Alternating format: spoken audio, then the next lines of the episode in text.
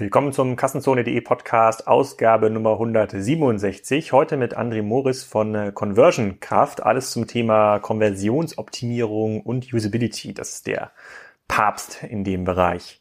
Bevor es in den Podcast geht, einige Event-Hinweise müsst ihr euch da noch anhören. Und zwar geht es jetzt ja los mit der großen E-Commerce-Event-Saison. Ähm, ich poste die Links auch in den Show Notes unter das Video oder unter den, äh, unter den Podcast. Dann könnt ihr auch draufklicken. Es geht los am 6. 7. März in München mit der Internet World Konferenz. Da sind so 10.000 bis 15.000 Teilnehmer und es gibt auch am 5. März äh, veranstalten wir auch ein kleines Pre-Dinner. Da kann man Spiker nochmal in ganz, ganz kuscheliger Atmosphäre kennenlernen, zusammen mit der K5. Das ist nur für Händler und äh, Marken. Sehr, sehr spannend. Dann geht's direkt weiter, zwei Wochen später bei den Online-Marketing Rockstars in Hamburg, 22. und 23. März. Da werden ungefähr 40.000 Leute erwartet. Da ist ein Monsterprogramm. Darum geht's auch im nächsten Podcast in der Ausgabe Nummer 168. Dort gibt es ein Vorglüh-Event am ersten Eventtag am 22. Äh, März, direkt auf der Alster mit einem sehr, sehr spannenden Programm. Da ist Hapag Lloyd, Tarek Müller, da erzählen wir auch so ein bisschen was, was passiert ist im letzten Jahr. Und das ist auch kostenlos, da kann man sich auch anmelden. Dann geht es einen Monat später weiter mit den Co-Talks Commerce in Berlin. Die kuratieren wir ja von Spryker. Da treffen sich ganz, ganz viele Entwickler, Leute, die im IT-Umfeld arbeiten, Produktmanager und sprechen über aktuelle Herausforderungen im Bereich E-Commerce, Systementwicklung, wie hat es auf sich mit Microservices, wie geht man mit den ganzen neuen Frontends um. Auch sehr, sehr spannend. Ähm, eine Konferenz, die sehr zu empfehlen ist. Da erwarten ungefähr 500 Gäste. Mein persönliches Highlight ist natürlich der Digital Commerce Day am 19. und 20. April in Hamburg, weil ähm, diesen, bei diesem Event feiern wir auch den 10. Kassenzone Geburtstag. Das ist eine ganz, ganz große Party abends, da ist jeder eingeladen. Ähm, das ist jetzt nicht nur beschränkt für Händler und Hersteller, da sind ungefähr 400 Leute. Sehr, sehr abgefahrenes Programm, ist auch schon online. Und den, äh, das Sommer-Highlight natürlich die K5-Konferenz in Berlin am 3. und 4. Juli. Da kümmert sich auch ein Krisch äh, drum. Auf allen Events bin ich natürlich auch selber. Ähm, mit Spiker sind wir auch auf dem einen oder anderen Event mit einem Stand vertreten, bemühen uns da um sehr, sehr spannende Dinner und äh, Pre-Events. Ähm, klickt also mal rauf auf ein paar dieser Events, da kann man uns treffen. Die meisten dieser Veranstaltungen kosten auch nicht viel Geld, sind aber extrem wertvoll und das sind, glaube ich, auch die Highlights zum Thema E-Commerce in Deutschland im ersten Halbjahr. So, jetzt geht's aber los mit dem Podcast mit Anne Moritz.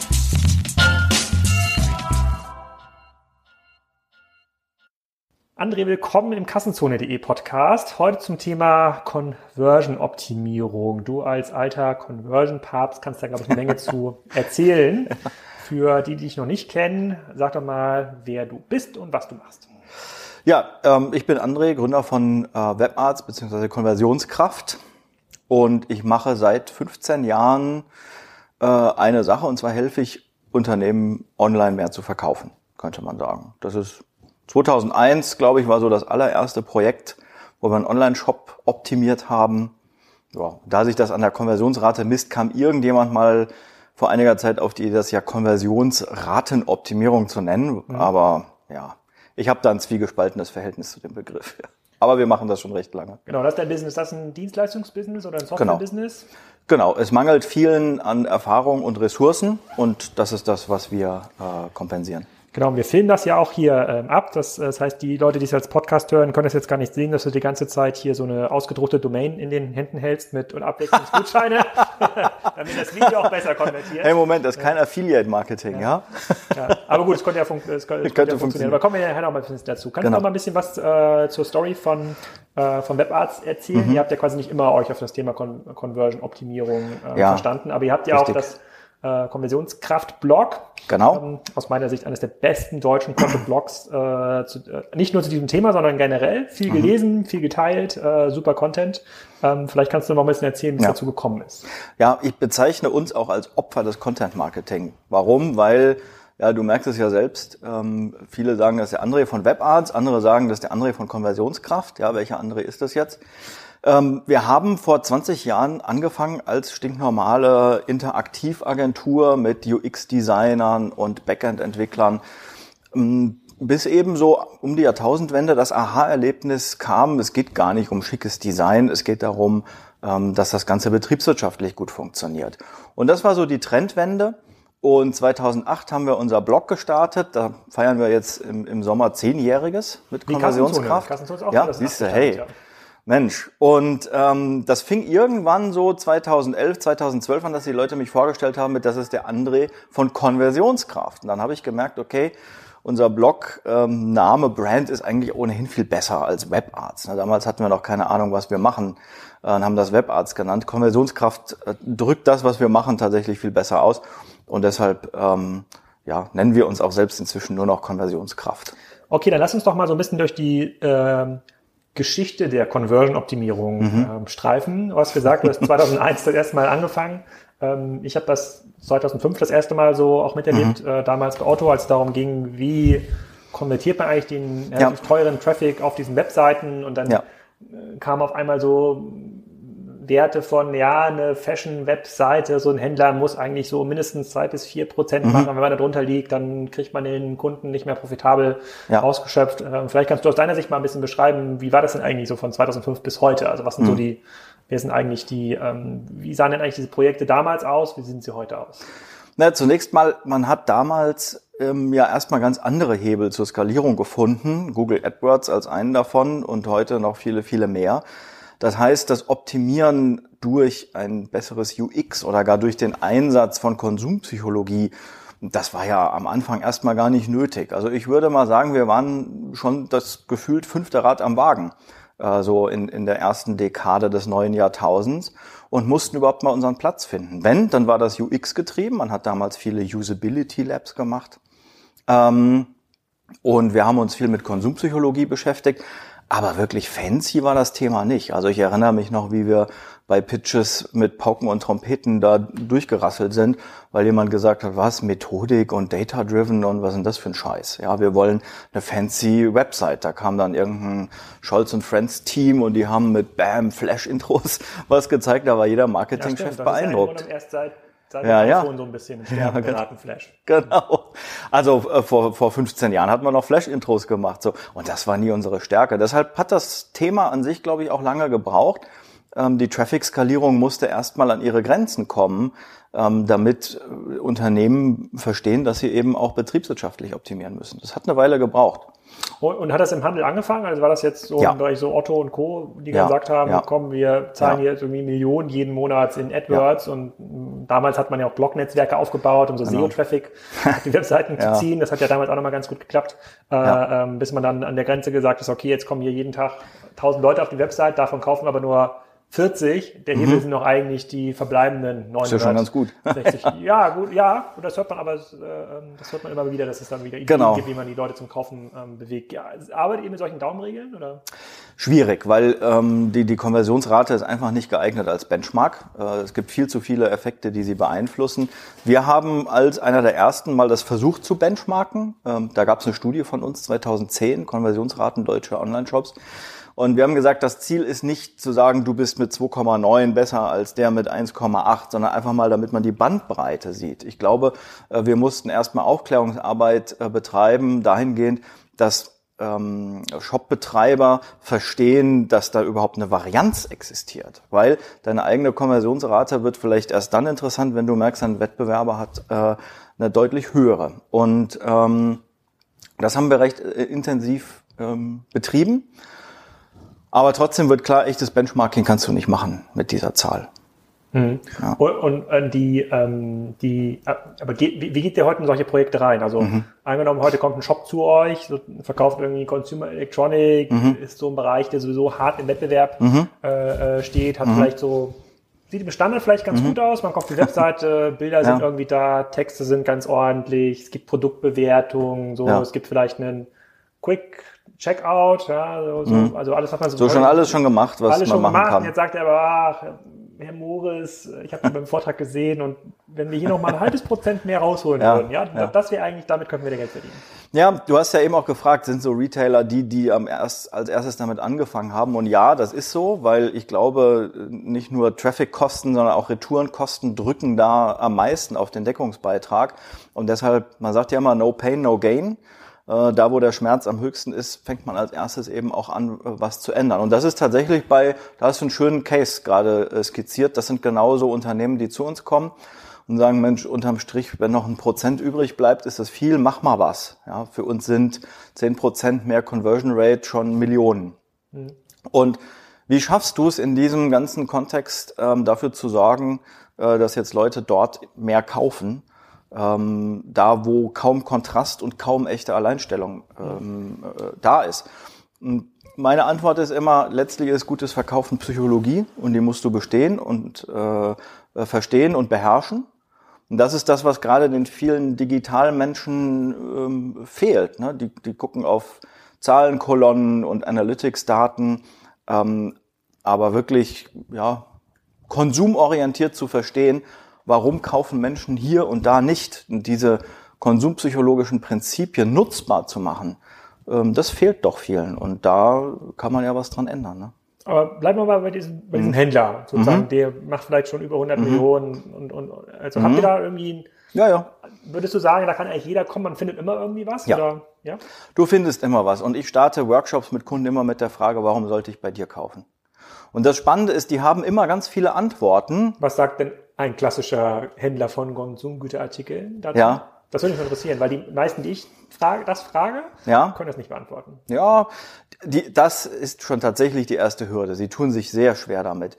Wenn du aber in die Tiefe gehst und sprichst mit Leuten ähm, von Kundenservice, Support, Einkäufern, allen möglichen Menschen, dann findest du eine, eine ganze Reihe von Gründen. Davon kannst du mal die Hälfte wegstreichen, weil sie nicht äh, keine Alleinstellungskraft hat.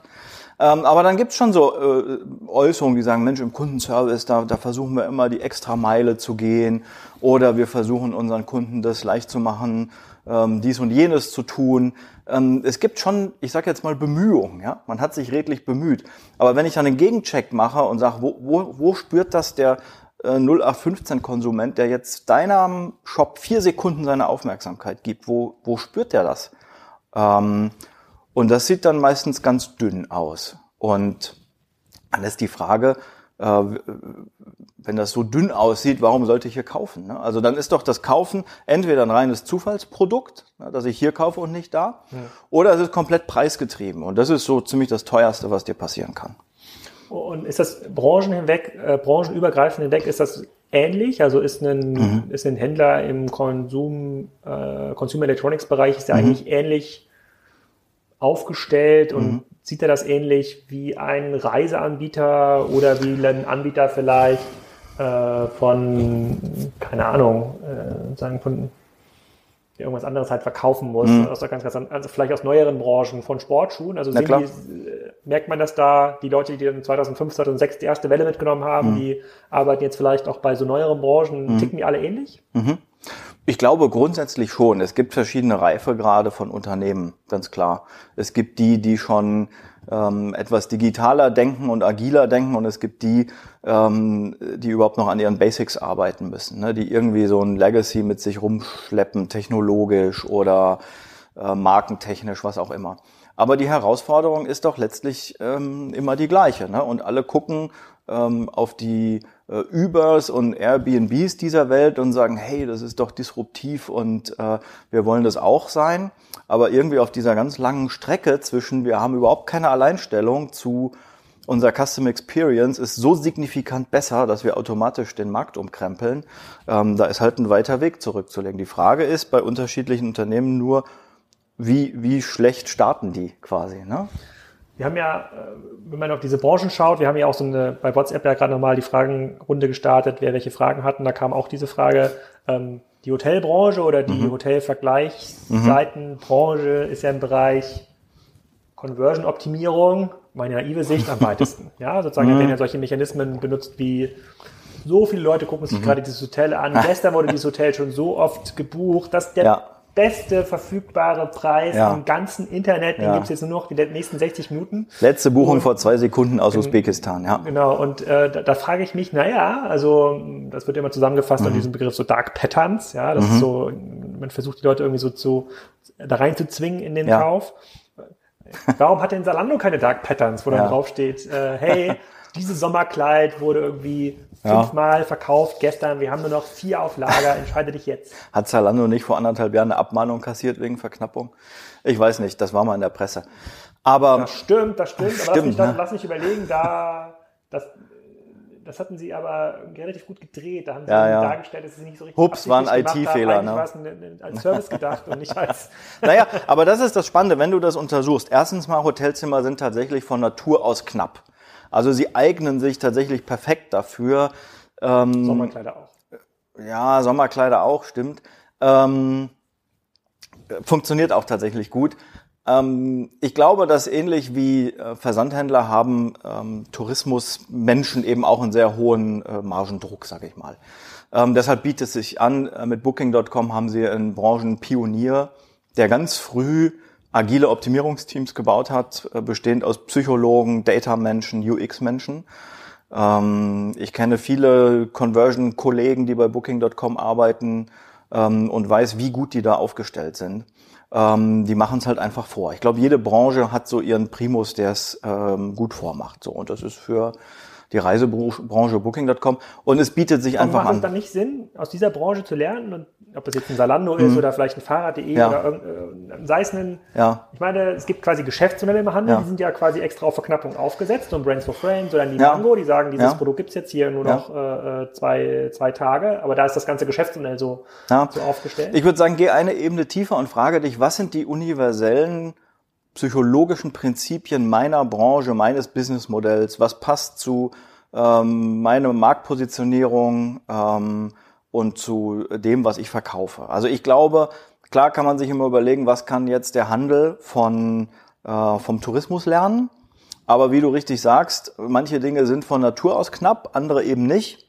Also du kannst nicht immer zwingend das genauso machen. Und ich finde, das ist ein ganz großer Fehler vieler ähm, Marktbegleiter von Booking.com, dass sie ganz plump versuchen, das einfach nur zu kopieren, anstatt eben ihren eigenen Weg zu finden. Dabei könnten sie, anstatt das zu ähm, kopieren, einfach ihr eigenes Optimierungsteam bauen. Ne? Also nicht die Website kopieren, sondern die Organisation Booking.com kopieren, selber Psychologen und UX-Leute und Data Scientists anheuern und ihre eigenen Mechanismen finden. Das wäre ja das, was sie aber nicht, abgucken die- müssen. meinst du nicht, die Seite würden dann nach einer gewissen Zeit genau gleich aussehen?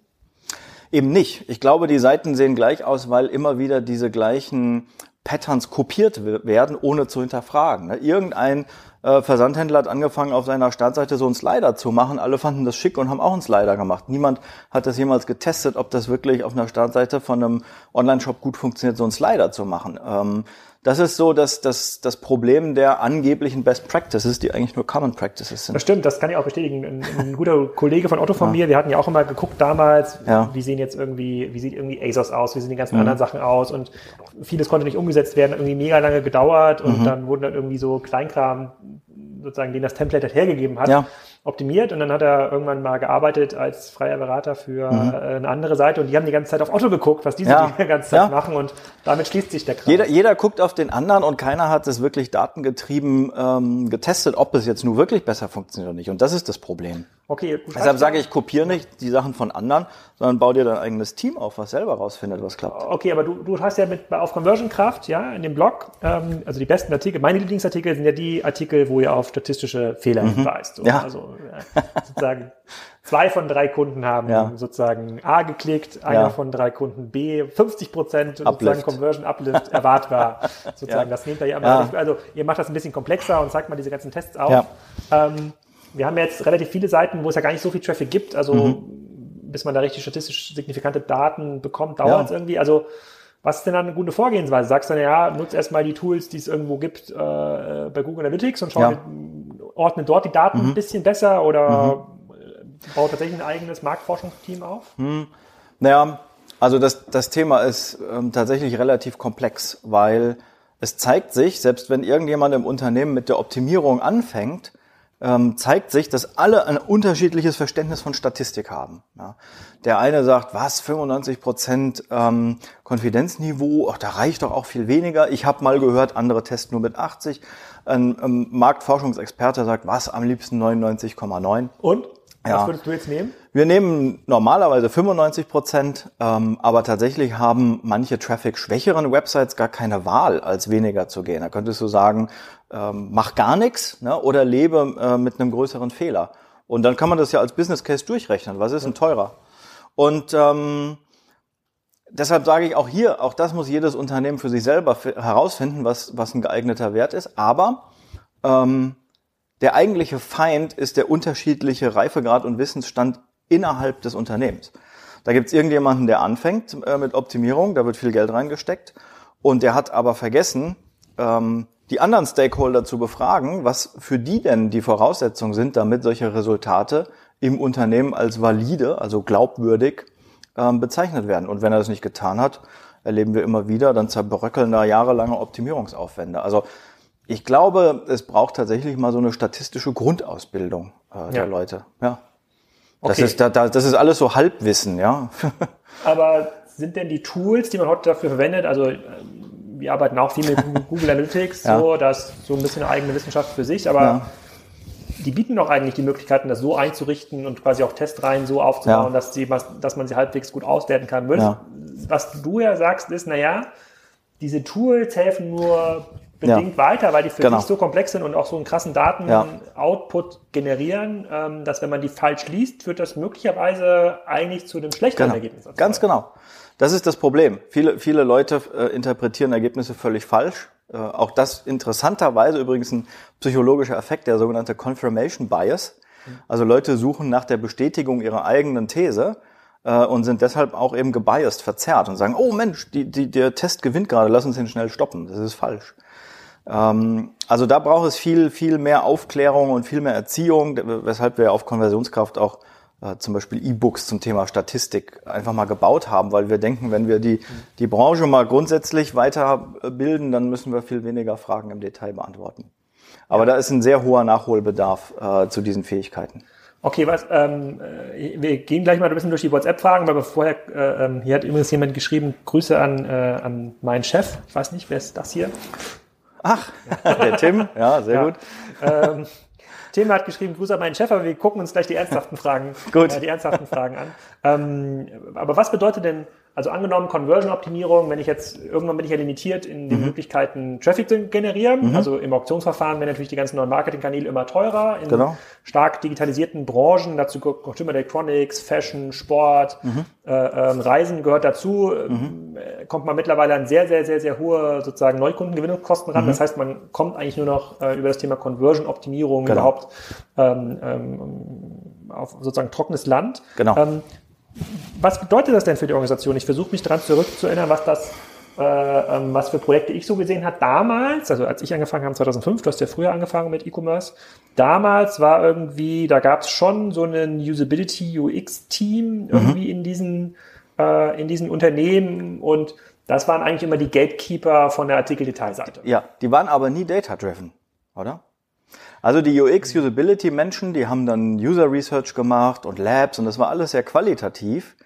Ähm, aber Warum ist ein Lab nicht data-driven? Wenn ich da irgendwie 50 Kunden sozusagen beobachte, wie sie mich, sich durch die Seite klicken, was ist, warum, warum ist das nicht data-driven? Könnte die, die, kurze Antwort wäre, lies nochmal unser Statistik-E-Book durch. Ja, da haben wir jetzt aber keine Zeit für. nee, haben wir keine Zeit zu. Ich würde sagen, wenn du ähm, 2000 Probanden durch dein User Research schickst, dann können wir anfangen, Effekte zu quantifizieren. Aber davor ist das Kaffeesatzleserei. Also ja, ja du kannst du kannst im, im User Research mit kannst so. Kannst du das statistisch beweisen? Ja, das das lässt sich beweisen. Also ich habe jetzt nicht die Formel im Kopf. Der Jakob Nielsen, der hat mal gesagt, Mensch, fünf Probanden reichen aus, um 80 Prozent aller Fehler auf einer Website zu finden. Das ist das Pareto-Prinzip. Ähm, aber das ist qualitativer Research und, und ähm, geht dahin, Fehler zu finden. Und, äh, eine Website ähm, äh, zu schaffen, dass die gut verkauft. Da implementieren wir Dinge, ähm, die sorgen vielleicht für ein halbes Prozent mehr oder ein Prozent mehr. Und wenn es zweieinhalb Prozent sind, dann machen wir ein Fass auf. Und damit du zweieinhalb Prozent signifikant nachweisen kannst, auf einem Konfidenzniveau von 95 Prozent, kannst du jetzt mal rückwärts rechnen, brauchst du wahrscheinlich eher eine fünfstellige Menge Probanden, um sowas quantifizieren zu können. Mhm. Der Vorteil der AB-Test auf der Website ist eine Blindstudie. Der Nutzer weiß gar nicht, dass er in einem Test ist. Ähm, der User Research ist immer gebiased. Es ist immer eine Testsituation. Es sind immer maximal 20 Probanden. Deshalb sage ich strikt, das ist qualitativ. Das ist gut, da gewinnst du Erkenntnisse.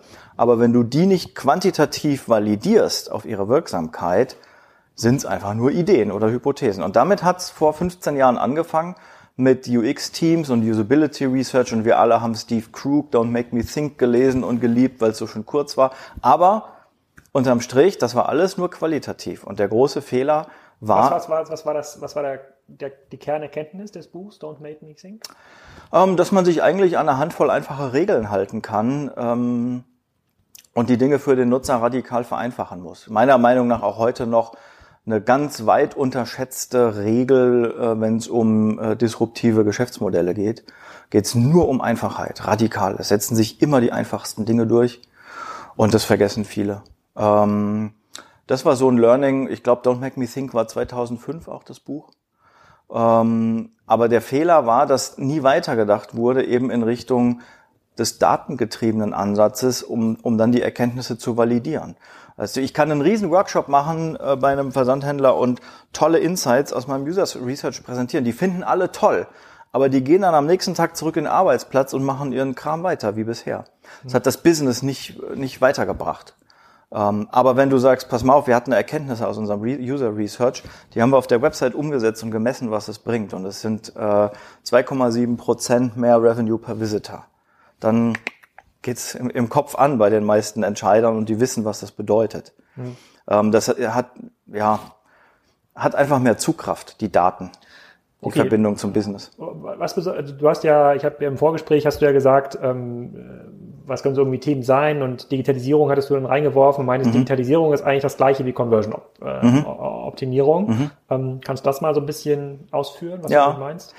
Na, ich beobachte eben, wenn ich mich frage, was hat sich so in den letzten fünf Jahren verändert? Ne? Vor fünf Jahren wurden wir irgendwie durch Online-Marketing-Manager beauftragt und inzwischen ist das viel mehr ein C-Level-Job wie du richtig sagst, die, die, die gesamte betriebswirtschaftliche Situation eines Unternehmens zu verändern. Ähm, und wir merken, wenn wir ähm, solche Aufträge bekommen, wie sehr vor allem eben traditionellere Unternehmen an ihre Grenzen kommen. Warum? Weil äh, Conversion-Optimierung, AB-Testing ist eine relativ agile Disziplin. Du kriegst äh, alle paar Tage bis wenige Wochen einen neuen Optimierungsprint an den Start und in dem Zuge musst du Agilität lernen. Wenn du nicht ähm, wirklich agil bist von deiner Denkweise, von deinem Mindset, wirst du damit scheitern. Ähm, und das Gleiche gilt für Dinge wie ähm, Kundenzentriertheit. Äh, wenn du nicht wirklich kundenzentriert denkst, weißt, was Product Market Fit ist und ein MVP und so weiter, ähm, dann wirst du ähm, doppelt scheitern.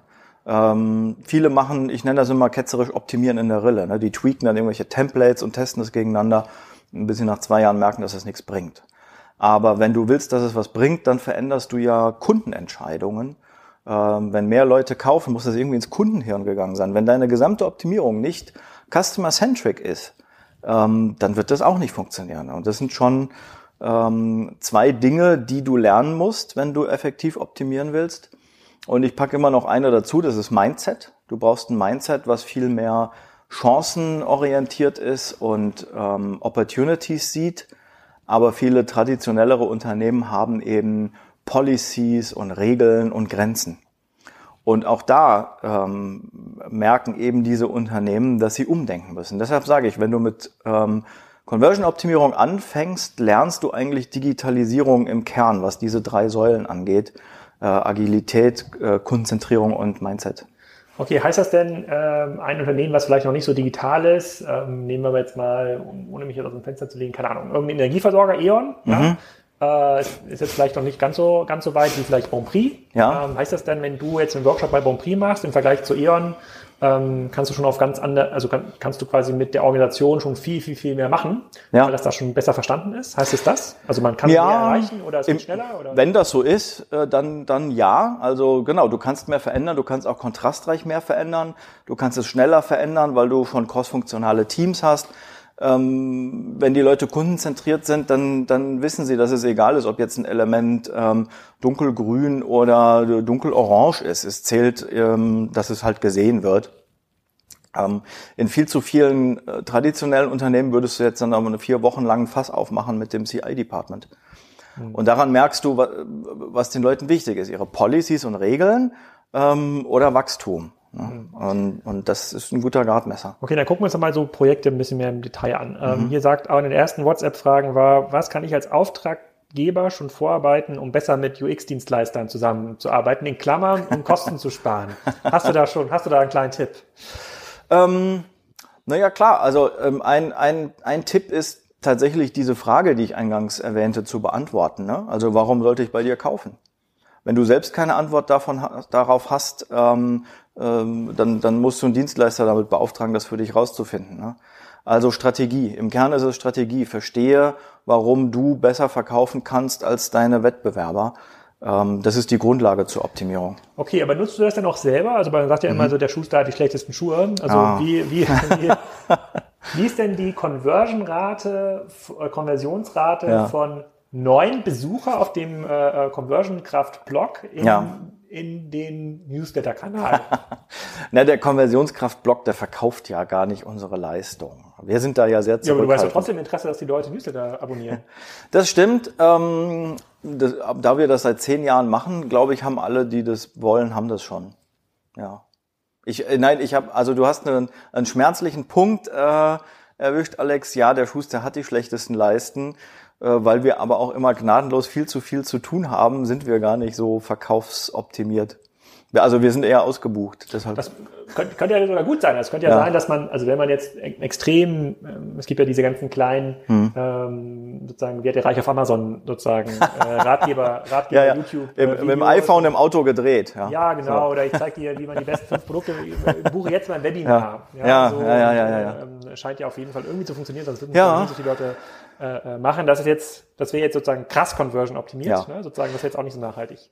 Das stimmt, aber also auch da können wir uns nicht beschweren. Ich habe immer als Benchmark ähm, Webinare, die ich als als Gast mach, äh, mache für viele äh, unserer nordamerikanischen Freunde. Ähm, da haben wir in der Vergangenheit relativ viel gemacht. Und das gucke ich mir immer ganz genau an, ne, weil ich denke, okay, Nordamerika, der Markt ist mindestens mal fünfmal größer. Wenn die jetzt hier nicht zweieinhalbtausend Leute in dem Webinar haben, dann weiß ich auch nicht. Ähm, und das ist so unser Benchmark. Neulich haben wir ein Webinar gemacht, das ist bei uns technisch immer limitiert auf 500 Leute. Ähm, wir hatten fast 1000 Anmeldungen und der 501. kam schon nicht rein ins Webinar. Und da weiß ich dann immer, hm, wir, wir sind schon ganz gut. Technisch. Du, das ist Lizenzpolitik von, von GoToWebinar, mit denen wir das machen.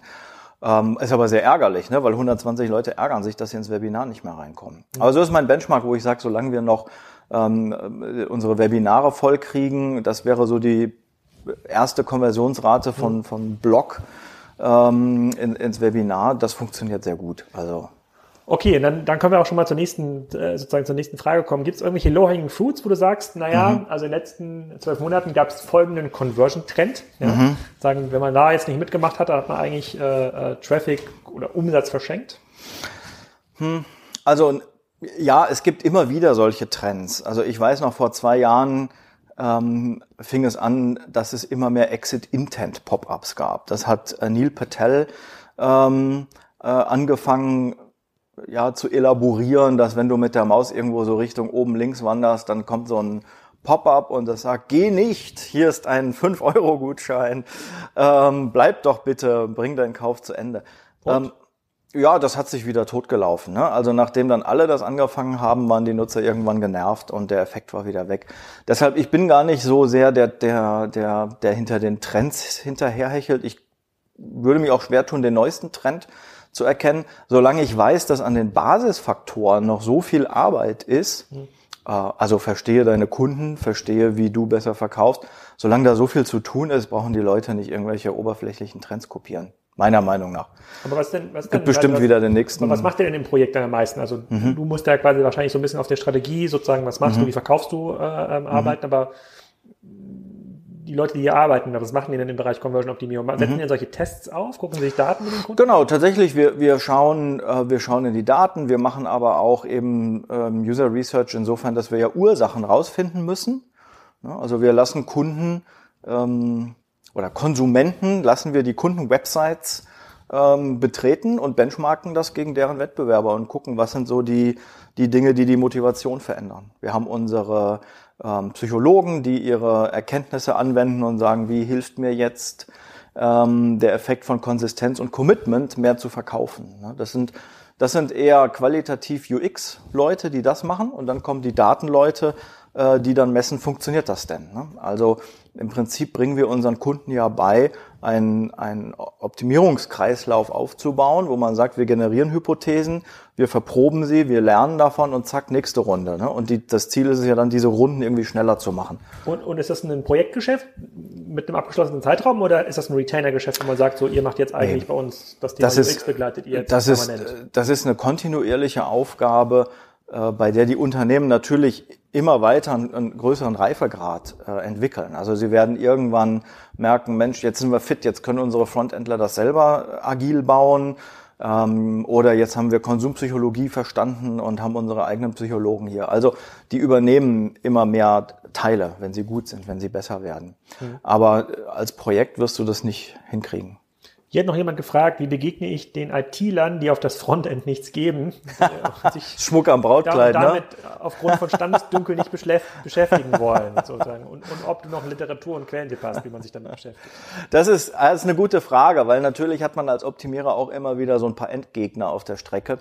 Und ähm, ja, ich glaube, wer das Thema Customer Experience nicht verstanden hat, und weiß, wie wichtig das Kundenerlebnis ist, um irgendwie was zu verkaufen, ähm, dem ist echt nicht mehr zu helfen. Also ähm, ich sag Aufgabe eins verstehe das Custom Experience und warum du es besser machen musst. Und Aufgabe zwei nutze Technologie, um das zu skalieren. So, das ist beides wie zwei Faktoren in einer Multiplikationsgleichung ähm, untrennbar miteinander verbunden. Ähm, aber du kannst nicht eins von beiden auf Null setzen. Also Technologie hilft dir nicht ohne das Wissen über deinen Kunden und eine Strategie. Und umgekehrt auch. Aber ist Customer Experience, hat das dann einen anderen Indexwert als Conversion-Rate? Also würdest du sagen, deine User mhm. Experience mhm. oder deine Customer Experience, die super, konvertiert ja. vielleicht nur mit 0,3 Prozent, aber das ist egal mhm. in der Branche, ist ein mhm. Spitzenwert?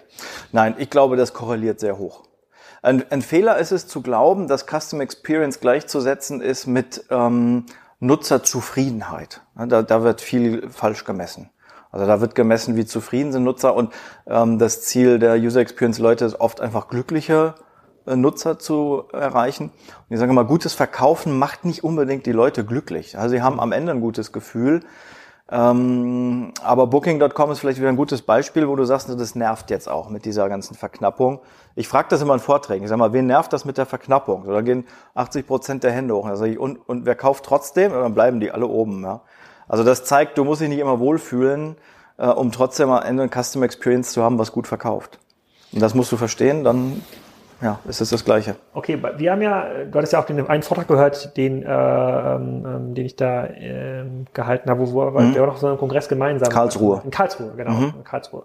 Mhm. Ähm, und da habe ich ja vorhin gesprochen, sozusagen aus der Spriker-Sicht ist ja so, es war ja eigentlich schön mit dem mhm. klassischen Desktop, da konnte man noch mhm. messen, das konnte man noch mhm. ein UX-Labor stellen, da konnte man ja. sich hinterstellen und zu, ja zugucken. Nach unserer Erfahrung ist der Desktop eigentlich heute im B2C-Bereich schon ein totaler Backup-Kanal geworden. Mhm. Also sagen wir das mobil nicht hinbekommt, ist eigentlich schon raus. Mhm. So, und jetzt kommen es in diese ganzen neuen Interfaces, mhm. äh, sozusagen, für die wir auch Spiker sozusagen anbieten, ob das mhm. jetzt, es kann Voice sein, es könnte mhm. aber auch was ganz anderes sein, es könnte sowas sein im B2B-Bereich, dass du irgendwie dein das Lieferregal in deinem Fahrzeug irgendwie smart machst, was selber Teile nachbestellen ja. kannst. Es wird irgendwo ähm, integriert, ja. Genau, es, immer mehr, mhm. es gibt immer mehr Devices, dieser ganze, genau. äh, sozusagen dieser ganze, diese ganze User Journey zersplittert noch ist ja die Hölle eigentlich ja. für, äh, äh, für Leute, die das irgendwie Daten Aber aufbereiten müssen. Deshalb ist es ja so wichtig, dass du das Prinzip verstehst, ja, und eben nicht anfängst, Wettbewerber zu kopieren. Das ist kein Prinzip. Wenn du konsumpsychologisch verstanden hast, was deinen Kunden glücklich macht, dann ist es die Aufgabe, dieses Prinzip auf verschiedene Devices oder Kanäle anzuwenden.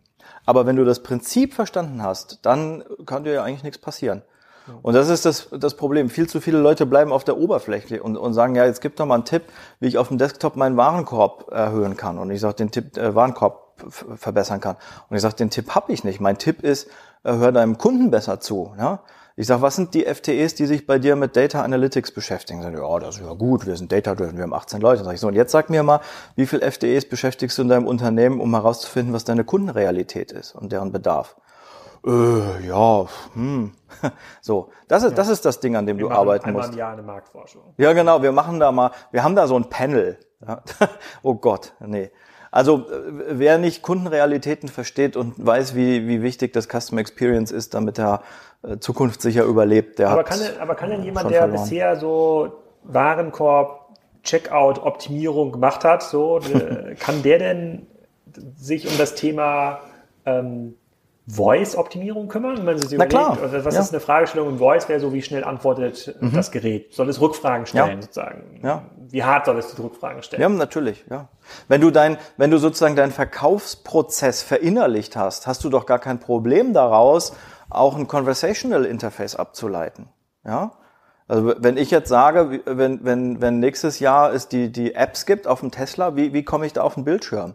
Wenn ich weiß, wie Verkaufen funktioniert, dann, dann macht mir diese Frage gar keine Angst. Und dann kann ich daraus meinen nächsten Sprint ableiten für meine Desktop-Optimierung heute, weil das muss ich natürlich immer noch im Griff haben. Äh, Und niemand sagt, dass es falsch ist, den Warenkorb zu optimieren. Aber ich habe eine Grundlage, von der ich das ableiten kann. Ich weiß, wie mein äh, Verkaufsprozess funktioniert. Ich leite es ab auf meinen Desktop-Warenkorb, ich leite es ab auf meinen Conversational UI, auf meinen Chatbot und was es noch so alles in Zukunft geben wird. Ja. Okay. Und ähm, okay, das, das verstehe ich, das verstehe ich. Also du glaubst, also wenn es jemand wirklich verstanden hat, dann ist er nicht der Mobile Shop UX Experte, sondern ist tatsächlich sozusagen UX Conversion Experte und kann Genau. das Interface übergreifend ähm, ähm, ähm, anbringen. Genau. Es gab hier noch eine andere Frage und zwar ähm, auch genau zu diesem Thema. Ähm, der meinte, er wird mit zugeballert mit äh, Werbung zu AB-Test-Tools. Jedes Tool sagt, es ist, es ist das beste Tool ever. Ja, ist auch Und die ja, Bitte ist auch hier ja. explizit, die Bitte wurde explizit formuliert. Ja. Nenn doch mal bitte Tools beim Namen, Ja. die sozusagen gut oder nicht so gut sind. Du kannst hier, du kannst hier Unternehmen jetzt verändern. Deshalb, äh, wir haben, Lauf. äh, wir haben, ich, auch hier verweise ich auf Konversionskraft. Wir haben eine Liste und die haben wir ketzerischerweise auch, äh, ich glaube, die heißt 23 Marktführer im Vergleich. Ja. Äh, ja, weil jeder claimt, kannst du ja in die Shownotes packen, den Link, jeder claimt das beste Tool zu sein. Ähm, wir sind da ja, sage ich mal, in der Opferrolle und müssen diese Tools alle anwenden und wissen, was wirklich gut ist und was nicht. Was ist denn gut? Was ist denn Ähm, dein Lieblingstool? Also ganz ehrlich, wir, wir haben keins. Also wir sind da auf. nee, nee, echt nicht. nicht. Nee, doch, echt nicht. Also es, es gibt ähm, tatsächlich unterschiedliche ähm, Maßzahlen an, an Problemen, die du je nach Tool haben kannst, aber ähm, die eierlegende Wollmilchsau ähm, könnte ich jetzt nicht nennen. Also die haben alle noch so ihre Probleme und äh, wir haben auch ein weiter, jetzt will ich kein Toolbashing machen, aber wir haben auch einen Artikel, der heißt, warum du deinem Tool nicht vertrauen solltest. Boah, jetzt habe ich hier diesen Artikel gefunden, der heißt Neun Marktführer im Vergleich. Conversion, Ja. Conversions Testing Tools. Genau. Jetzt, jetzt muss ich hier das E-Paper runterladen. Also, Oh je, Lead-Generierung. Na, du hast nach unserer Konversionsrate gefragt. ja, ich habe gedacht, das ist jetzt der Artikel, den gibt's für lau. ja, Mist. Sorry, Ja gut, aber das ist kein Problem. Das ist ein spannender, ein, ein, ein, Ja. ein, ein Nein, es gibt Punkt. nicht das Tool. Also der, der Markt ist tatsächlich relativ ähm, fragmentiert. Es gibt viele unterschiedliche, clevere Lösungen in unterschiedlichsten Preislagen. Das wäre unseriös, einen Tipp abzugeben. Okay, kann man denn die Sachen, die man im B2C-Bereich gelernt hat für den Endkunden, dem, Mhm. bei dem man ja auch immer von so einer kurzen Customer Journey hofft, man sagt so Mhm. Dinge unter 100 Euro, das kann man versuchen sozusagen sofort in den sozusagen Kauf zu bringen. Kann man das übertragen in den B2B-Bereich, wenn sich Ja. jemand Maschinen konfiguriert oder ein Traktor Ja. zum Beispiel, sind Na die klar. gleichen Regeln? Ja, na klar. Also man darf nicht vergessen, ähm, es ist alles letztlich Mensch-zu-Mensch-Marketing und ähm, Mensch-zu-Mensch-Marketing. Naja, im, du, der, der Traktoren verkauft, äh, ist ein Mensch, der, der den Traktor kauft, ist ein Mensch. Und natürlich folgt der auch gewissen psychologischen Prinzipien bei dem Kauf. Ne? Und der Konfigurator, der gibt den Gefühl der Kontrolle. Was ist das emotional? So, natürlich agiert auch jemand, der einen Traktor kauft oder eine Maschine kauft, ähm, emotional. Im B2B-Bereich wird es komplexer. Warum?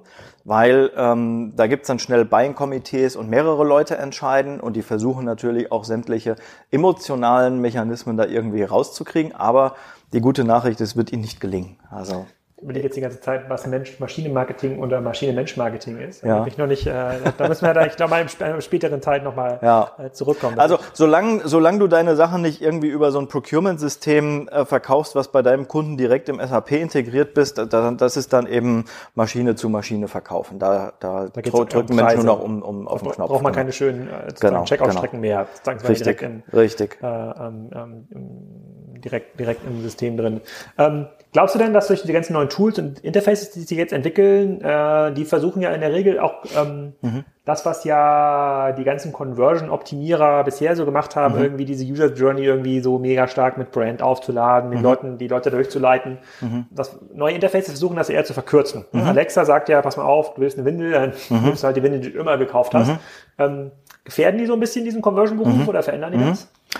Hm, auch hier wäre meine Antwort selbstbewusst, wenn du die Prinzipien verstanden hast, dann kannst du davon nur lernen. Ähm, also ich glaube nicht, dass es das wirklich gefährdet. Es verändert es maximal. Mhm. Auch wir beschäftigen uns ähm, mit Conversational UI. Wir haben aber schon vor zwei Jahren angefangen, die Prinzipien aus Conversational UI auf grafische Oberflächen anzuwenden. Und das hat gut funktioniert. Also der Mensch ist von Natur aus faul, ein universelles Prinzip, was du nutzen kannst. Ähm, und deshalb glaube ich, dass Conversational UIs so wichtig werden und du ja deine Prinzipien da auch weiterhin anwenden kannst. Okay, dann noch eine Frage aus der Gruppe. Ähm, was war das Coolste, was du im Bereich UX jetzt im letzten Jahr gesehen hast? Nicht als Tool, sondern wo ja. du sagst, diese Seite oder dieses Tool hat echt vieles richtig gemacht. Außer den Tesla, den du immer wieder lobst. Den darfst du nicht nennen. ähm, Mist. Aber äh, wenn du wenn du im Tesla Showroom angekommen bist, nachdem du eine Probefahrt hattest, steigst du aus und vor deiner Nase ist der Konfigurationsbildschirm. Das ist UX wirklich clever durchdacht. Aber das darf ich ja jetzt nicht nennen. Nee, nee, wir brauchen, nee. wir brauchen ein weltliches Beispiel. ein weltliches Beispiel. Also ich kann jetzt nicht sagen, welche Website das war, aber was mich sehr geprägt hat, war tatsächlich eine Website zum Thema ähm, Kreditoptimierung ähm, die das komplett dialogisch aufgezogen hat. Also wenn wir heute alle ähm, Versicherungsvergleichsportale sehen, dann hast du immer ganz lange Formulare, wo du alles eintippen musst. Mhm. Und die haben äh, eben das gemacht, was ich eben geschildert habe. Die haben das Prinzip eines Conversational UI auf, auf ein grafisches übertragen. Die Website fragt dich, na, was willst du denn finanzieren? Sagst du Haus, nächste Frage, wie groß ist das? Kann hast Schieberegler, zack, zack, zack. Also das ist so schnell beantwortet und es macht Spaß äh, dabei. Ähm, das ist für mich wieder so ein, so ein Ding, wo ich sage, das hat so einen äh, disruptiven Touch schon, weil du merkst, dass das Custom Experience ist so signifikant besser, dass du auf einmal keine Lust hast mehr, klassische Interfaces zu benutzen, weil es einfach einen Ticken mehr Spaß macht. Ne? Also es ist zehn Prozent besser und das reicht als äh, Wettbewerbsvorteil aus. Okay, bevor wir quasi so zu, meine, zu meinen Schlussfragen kommen, vielleicht noch äh, eine. Wir hatten jetzt hier in, mittlerweile 20, äh, 20 Ist das gut? Bekommen. Ja, ja das ist schon, das ist ganz gut. Also Gute Konversionsrate. Scheinen, scheinen viele Leute das ganze Thema zu, äh, ähm, zu, zu interessieren. Ja. Einer hat noch gefragt, machen Änderungen im kleinen Sinn, also zum Beispiel Beschriftungen von Buttons statt kaufen, mhm. bestellen, was auch immer, da gibt es mhm. auch bestimmte Regeln. Ja, kann äh, ich was zu sagen. Macht es dann eher Sinn, sozusagen große Tests aufzusetzen oder lieber so im Kleinen, so sich iterativ mhm. fortbewegen, da steckt mhm. ja dahinter. Das hängt ja auch ein bisschen davon ab, wie viel, ähm, wie viele Bestellungen man überhaupt hat. Ne? Da sind wir wieder bei der Statistik. Ich glaube, jedes Unternehmen ähm, muss aufpassen, nicht einem, in eine Sache zu verfallen. Das nennen wir Optimieren in der Rille. Äh, du fängst an, Sachen zu optimieren, du hast Ergebnisse, dann versuchst du die zu verfeinern und immer mehr zu verfeinern. Ähm, und irgendwann passiert nämlich genau sowas. Du, du bist dann bei Buttentexten. Ja? Und solange du nicht den Traffic hast wie ein Booking.com oder Amazon, ja, ist eigentlich diese sag mal, natürliche Stichprobe, die du einfach nur mal hast und die du nicht verändern kannst, die ist eigentlich viel zu kostbar, als dass du da jetzt anfängst, so Details mit zu tweaken. Ähm, deshalb ist mein, mein Tipp an alle, äh, setzt einen Optimierungstrack auf, wo ihr wirklich kontrastreiche Dinge verändert und versucht, nicht nur an die Schmerzgrenze zu gehen, dessen, was CI, Legal und sonstige Kollegen, IT-Kollegen als schmerzhaft empfinden, sondern gehen ein Stück drüber hinaus damit du eben als Organisation auch experimentierfreudig bleibst. Und das, das wird belohnt werden mit guten Ergebnissen. Ja. Weil, weil dieser Buttontext in der Customer Journey hat ja so, so eine geringe Rolle, der wird nicht zu einem signifikant anderen Business äh, führen. Genau, das ist ja ein klassisches Problem aus Operations Research, ne, wenn man sozusagen genau. optimiert auf das lokale Optimum. So, genau. Und, das so, und, und, Organisationen sind eigentlich immer so aufgestellt, dass die lokale Ganz Optima genau. äh, Ganz, suchen. genau. ganz schwierig da auszubrechen. Und Ganz genau. Dann gibt's das nächste lokale Optimum, dann freut man sich, aber äh, du sozusagen, du rufst ja aus sozusagen für mehr Mut und Experimente. Genau. Deshalb sage ich, was, was kannst du von, von Airbnb und Booking.com lernen? Ich sage, kopier nicht ihre, deren Website, kopier deren Experimentierfreude. Und dann merkst du, wo du in deiner Organisation scheitern wirst. Okay, dann kommen wir so ein bisschen zum Ende. Wir sind ja hier schon bei 45 Minuten, über 45 Minuten angekommen. Ähm, gibst du einen What's Next im Bereich UX? Also es gibt ja mhm. Sozusagen bei uns quasi, mhm. es gibt halt auch sicherlich diese ganzen neuen Interfaces, aber gibt es ja so krasse neue Tools, neue Statistikerhebungen, irgendwas mhm. abgefahrenes, was Google Analytics irgendwie einführen möchte 2018, damit ja. jetzt jeder Dovi auch weiß, äh, sozusagen, was eine Fehlerrate ist. Klar, sowas entwickelt sich auch weiter. Ne? Also wir werden, ich, ich glaube jetzt im, im Q1 kommt auch ein Artikel auf Konversionskraft zum Thema Augmented Reality bei Analytics. Das ist für mich aber nicht so revolutionär. Also wenn du sagst, what's, what's next im, im Sinne von Big Things, dann ist Conversational UI schon das Ding. Ähm, ich glaube, dass äh, Sprachassistenten, Sprachsteuerung, alles was conversational ist mit Chats, ja, du äh, kannst deine Flüge per, äh, per WhatsApp buchen, wenn du willst. Da, das ist das nächste Ding. Warum? Ähm, wie Jeff Bezos sagt, äh, basiere deine Strategie auf den Dingen, die sich nicht ändern. Und was sich definitiv nicht ändert, ist, dass der Mensch per se faul ist. Das Gehirn ist faul. Du willst nicht tippen. Ja, also das ist, ähm, das ist zwangsläufig, dass der Anteil dieser Interfaces äh, drastisch steigen wird. Und ja, da kannst du warten, bis dir Amazon dein, dein, äh, den Kuchen aufgegessen hat oder du fängst jetzt schon lieber mal an, da mitzumachen. Hm. Wenn ich mir so angucke, wie der sozusagen, wie das ganze Thema Messen und Rankings im Bereich mhm. der Traffic Akquise ausgesehen hat und Indizes, ähm, da gibt es quasi mhm. in Deutschland irgendwie Sistrix, mhm. mein Lieblingstool, ich kann das auch mal nennen hier. und, und der Johannes Beuys hat auch meine E-Mail noch nicht geantwortet. Wir suchen gerade noch einen Termin für einen gemeinsamen Podcast. Das konnte ich auch mal sozusagen sagen an der Stelle. Äh, und äh, dann gibt es natürlich noch ähm, Search Metrics und viele, viele andere Tools. Mhm. Also da wird quasi ja da, wird ja, da werden ja super viele sozusagen Indizes erhoben, viele wahrscheinlich auch ja. mit sehr geringen Aussagekräften, aber äh, ich habe das gelernt damals bei Autos, das war, das war immer super so ein Index im Vergleich mhm. zu anderen äh, Unternehmen, mhm. wenn man sagen konnte, guck mal, wir sind besser als so und so. Ja, Oder wenn genau. wir hier nochmal drei Punkte mhm. zulegen. Benchmarking. Index, ne, sagen ja. wir, ähm, und im UX-Bereich, jetzt abgesehen von der Con Conversion-Rate, wo sich vielleicht Zalando mhm. gegen About You benchmarken könnte, mhm. ja, ähm, so richtig viel kam da irgendwie nicht mhm. in, in, den letzten Jahren. Mhm. Wie bewertest du das Thema?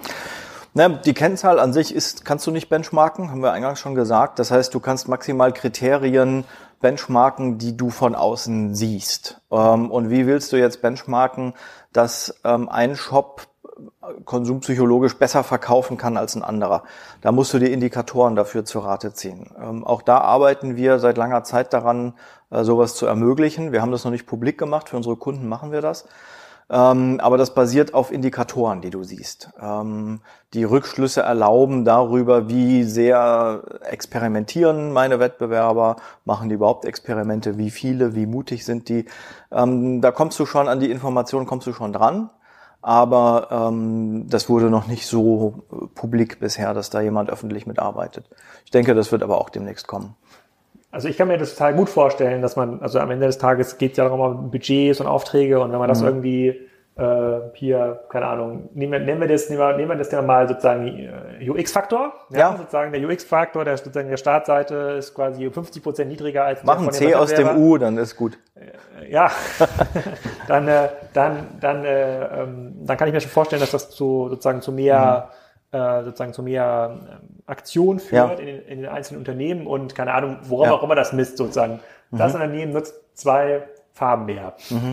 was auch immer. Schöneren Farbraum. Das Unternehmen nutzt Verknappung im, im Verkaufsprozess, was genau, auch immer, ja. Genau, das muss mindestens vier von acht zu empfehlenden Dark Patterns auf der Artikelseite, genau. Detail, ja. Detailseite. Okay, also das sozusagen das ganz, ganz, also da muss man schon sagen, da ist eigentlich UX hängt dann eigentlich genau wie die anderen meisten E-Commerce-Disziplinen ja. hinter den großen Trends, also neue Interfaces. Ja. So, ihr seid, sagst du ja am Ende des Tages, eigentlich ganz, ganz stark dadurch limitiert, was eigentlich an Daten zur genau. Verfügung steht. Stichprobengröße. Genau. Ne? Alles andere ist ja, ähnelt ja schon eher den Fragen einer Strategieberatung. Genau. Äh, am, am, am Ende des Tages, wo, wie gesagt, ich immer wieder erlebe, dass das den Leuten sehr schwer fällt, Richtig. das zu beantworten. Und auch die Antworten, die es bisher mal gab, so Service, Nachhaltigkeit, sind halt vom Kunden äh, nicht als Differenzierungsfaktoren akzeptiert. Deswegen nee. kommt halt keiner zum Kaufen. Genau, genau. Das hat der Markt nachgewiesen. Deswegen sind die Frage, sind die Antworten da relativ. Ähm, sozusagen Deshalb gehen die Leute dann zu Amazon, weil da kaufen sie halt immer. Genau, gibt's ja. aber, aber gibt es so ein Ding, das werden wir auch immer gefragt, gefragt, so Amazon gewinnt irgendwie, was kann man da irgendwie machen? Kommt der Kunde überhaupt noch eine, auf eine eigene Webseite oder mhm. reicht, muss man dann doch seine Produkte bei Amazon noch optimieren? Mhm.